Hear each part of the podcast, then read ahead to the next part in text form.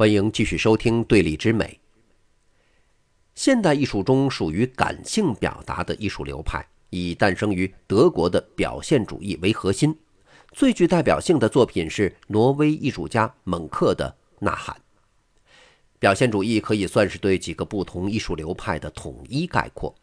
顾名思义，表现主义追求的是一种纯粹的表达，通常是表现强烈的内心情感，比如惊恐。扭曲、狂喜等等，旨在体现艺术家的主观意识。艺术家描绘的不再是客观存在的事物，而是艺术家眼中亦或是艺术家主观感受的事物，是一种追求感性表达的艺术形式。立体主义的祖师可以追溯到塞尚，表现主义的精神根源则可以追溯到梵高。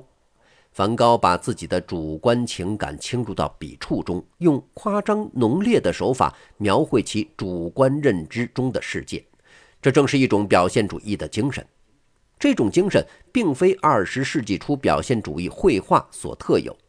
西班牙文艺复兴时期，埃尔格列科的画作也不讲究严格的透视和解剖，笔法张扬浓烈，甚至与梵高的画作有共通的观感，也充满了。表现主义精神，以马蒂斯和德兰为代表，诞生于法国的野兽派绘画被认为是表现主义诞生的前兆。野兽派融合了梵高的精神、高更的审美和希涅克的技巧，用极为夸张的绘画手法来表达个人的主观情感。这来源于梵高以主观情感扭曲客观形象的精神传承。高更画作的笔触线条都比较节制，多以简洁的轮廓线出现于画作当中，构图简单直接，使用大量拥有象征主义气息的大色块，充满了原始的粗犷。这样的审美情趣也被野兽派吸纳。希涅克的短笔触有益于情感的表达，所以野兽派画作中也多见类似的笔法。在野兽派看来。绘画中明确的线条并非纯粹感性的创作状态，他们主张将绘画对象的大致特征以最极端、最具代表性的方式展现，如此才能将情感挥洒极致。野兽派得名的故事和印象派类似。一九零五年，在巴黎秋季沙龙当中，展厅中央是一件古典雕塑，四周挂着马蒂斯等人的作品。艺术评论家看到之后惊呼：“多纳泰罗被一群野兽包围啦！”原本讽刺批评的词汇，于是就成了这个画派的名称。马蒂斯早年就是极其优秀的画家，古典主义和印象主义风格的创作技法那是信手拈来。他被认为是把整个西方艺术带入现代主义的伟大艺术家。在接触到梵高的作品之后。马蒂斯受到极大触动，开始尝试野兽派的绘画风格。相比梵高，马蒂斯的野兽派绘画更具表现主义色彩。在梵高的作品当中，我们可以感受到画家本人并未刻意破坏所画对象的原有形象，只是根据自己的主观情绪对他们的形象做了艺术化处理。梵高的表现主义依然是基于现实的表现主义。相比之下，马蒂斯画作中的形象几乎没有事实形象的依托。比如他的代表作《红色的和谐》，整幅作品最吸引人的是画面浓烈的色彩，人物、事物形象都被高度符号化。你只能通过这些事物的形象大致看出来他们是个什么东西，他们的具体形象已经不再重要了。拥有表现主义元素的绘画作品有一个共同点。那就是强调作为个体笔触的作用。所谓整体，就是整幅画作给欣赏者带来的整体画面感受；个体则是构成整体画作的每一笔。整体的形象一定程度上代表了艺术家理智智慧的部分，是理性思考的展现；而个体的张扬呢，则来自艺术家情感的表达。因此，像蒙克的《呐喊》。在如此标准的表现主义作品中，人物的具体形象已经被彻底扭曲。欣赏者除了能看出来画里面那是一个人以外，看到的一笔一画都代表艺术家所要表达的焦虑。一九零五年诞生于德国的侨社是较早的表现主义艺术团体，最初是由四个建筑专业的学生所创立的艺术社团，主张在优秀的古典艺术传统之上追求并探索未来的艺术。侨社艺术的表现主义主要体现在极端的笔法和乖张的色彩上，但是在构图上呢，趋向古典艺术的经典感。侨社最重要的艺术家是基希纳。他同时也是侨社的创始人，代表作有《走在路上的红衣妓女》。画中的人物形象模糊，色彩渲染极其绚丽张扬，但是主要人物比例以及周围人物的排布大致还是遵循了古典绘画中前景透视的原则。基希纳的《夏天的达沃斯》。画中乡间小镇的房屋排布平衡，甚至呢能够让人感受到少许巴洛克时期荷兰风景画的气息。乔舍之后重要的表现主义画派，还有以康定斯基和弗朗茨马尔克为代表的蓝骑士画派，同样诞生于德国。蓝骑士画派的名字源自康定斯基还未进入抽象艺术之前的一幅同名作品。在东正教传统当中，蓝骑士象征着对真理的追求。蓝骑士画派以此表明对艺术探索的决心。他们在绘画创作上比侨社艺术家更为激进，画作中不再有任何古典绘画的元素。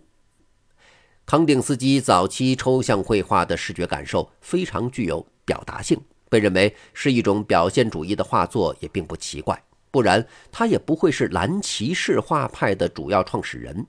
但是呢，康定斯基后期的作品又充满了规则的几何图形，所以说到底，康定斯基的艺术追求还是探索性的。讨论绘画当中的表现主义气质，就不能忽略奥地利画家克里姆特和席勒。十九世纪末到二十世纪初的维也纳是欧洲具有中心地位的城市，文化气息浓厚。前面提过的著名作曲家马勒，就是在维也纳从事指挥活动期间创作了大量优秀作品。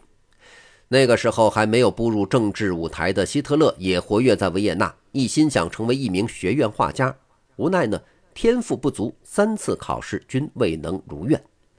克里姆特是这个时期维也纳最重要的艺术家。他的创作高峰期甚至早于德国表现主义。克里姆特所代表的艺术流派叫做维也纳分离派。分离并不象征某种特定的艺术风格，而是表明了一种与传统古典绘画切断关系，并追求现代绘画的态度。克里姆特的画作拥有浓厚的拼贴艺术气息，比如他的代表作《朱迪斯》。画中人物面部非常写实，其余部分则使用大量金箔作为创作媒介，这是充满表现主义艺术特点的夸张手法，对画作的主体思想与核心情感进行突出的展示与夸大。克里姆特画作中的拼贴感可以和巴洛克时期的肖像创作进行比较。巴洛克时期的肖像画中，人物形象通常置身于黑色背景中。通过强烈的明暗对比来烘托人物形象，达到突出重点的艺术目的。而克里姆特则把人物形象从背景当中给拽出来，在人物形象与背景之间多加入一个维度，让人感觉呢，人物形象并不置身于画中，而是漂浮于画面之上。这种拼贴手法比明暗对比要更进一步。克里姆特的独特表达方式。与他在威尼斯地区的游历有很深关系。威尼斯地区深受拜占庭艺术影响，这一点从威尼斯圣马可大教堂的装饰风格就可以看出来，充满了金碧辉煌的装饰性。马赛克也是拜占庭艺术的一大表现媒介。克里姆特在拜占庭风格的影响下，开启了装饰艺术风格绘画的新思路。席勒呢，恐怕是艺术史上最有才华的。早逝艺术家，年仅二十八岁就死于弥漫欧洲的大流感。同年，克里姆特也因为这次流感而去世。席勒早年是克里姆特的追随者，创作了许多跟克里姆特风格相近的作品。但在之后的艺术创作生涯当中，他创造了极具个人特色的表现主义风格。席勒的绘画跟前人最显著的区别是，他的表现主义几乎都是依靠线条实现。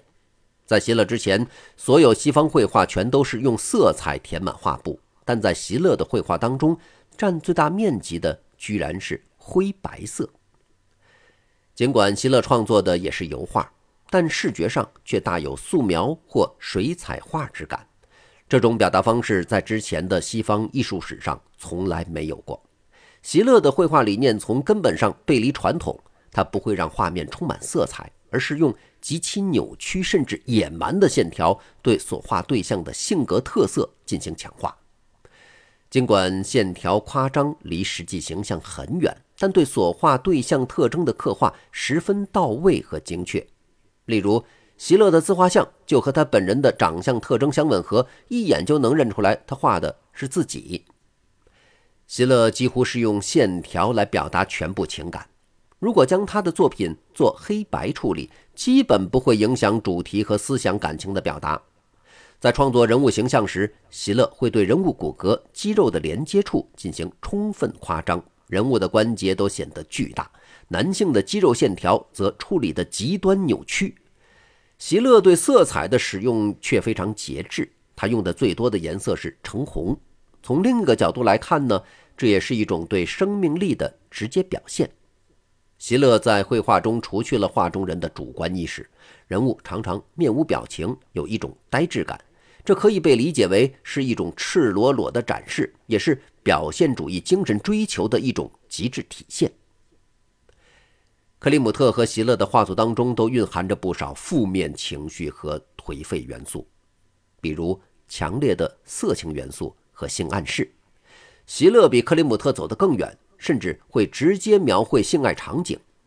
他们的作品在当时都受到社会不同程度的反对和抵触，席勒还因此被告上法庭，因妨碍公共视听而获罪。这其实啊，跟他们所处年代的社会背景息息相关。克里姆特和席勒活跃的年代正是一战一触即发的时期，席勒的作品更是清晰地呈现出战争的阴霾和压抑。考虑到十九世纪末到一战之前，欧洲弥漫着所谓的世纪末情绪，表现主义的兴盛和该时代背景不无关系。其实，在艺术史上，关于如何定义表现主义一直是一个难题。因为创作的本质就是在进行表现，只是表现程度深浅有区别而已。一条线具体应该画在哪里，从而界定表现的程度超过某个特定界限，就被归为表现主义，并没有明确的判断标准。说了这么多了，咱们梳理了立体主义、未来主义、至上主义，一直到荷兰的风格派等探索型艺术流派。以及野兽派、乔舍、蓝骑士画派、维也纳分离派等等表现主义的表达型艺术流派，这一组理性和感性的二元对立主线还可以再做一次更深刻的归纳。如果我们将目光再向前推两百年，回到德国诞生的浪漫主义和法国诞生的新古典主义这组二元对立，以及德国浪漫主义精神的源头——文学领域狂飙突进运动。和法国知识界掀起的启蒙运动的对立，这种广义上探究性与表达性的对立，虽然无法被严格证明，但数次高度重合，代表其根源依然指向欧洲原初的南北对立，是民族和人种的对立，始于南方西罗马帝国的拉丁人、高卢人与北方游牧民族的根本矛盾，似乎。日耳曼人总是感情浪漫的，罗马人则是理性探索的。这种对立从公元五世纪西罗马帝国覆灭开始，一直没有消失过。现代主义艺术，无论是以立体主义为代表的理性一脉，还是以表现主义为代表的感性一脉，有一点是共通的，那就是艺术表达的对象开始从客观向主观的方向转移。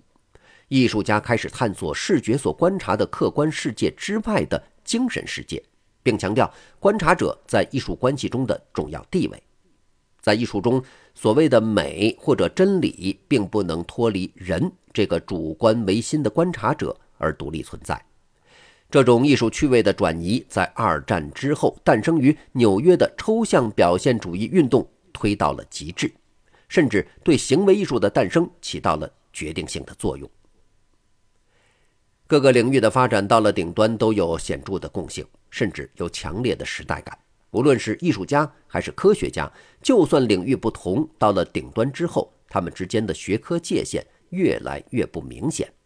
同样也是在二十世纪初，量子力学的发展所揭示的哲学道理，明确指出了，哪怕物理学世界也并不存在绝对的客观，所有的客观都来自主观个体的观察与测量。人们不能脱离主观观察讨论客观现象，物理学的唯物基础也受到了量子力学的挑战。由此看来，艺术与科学的确是殊途同归。好，咱们今天就先聊到这儿，下期节目继续聊，下期再见。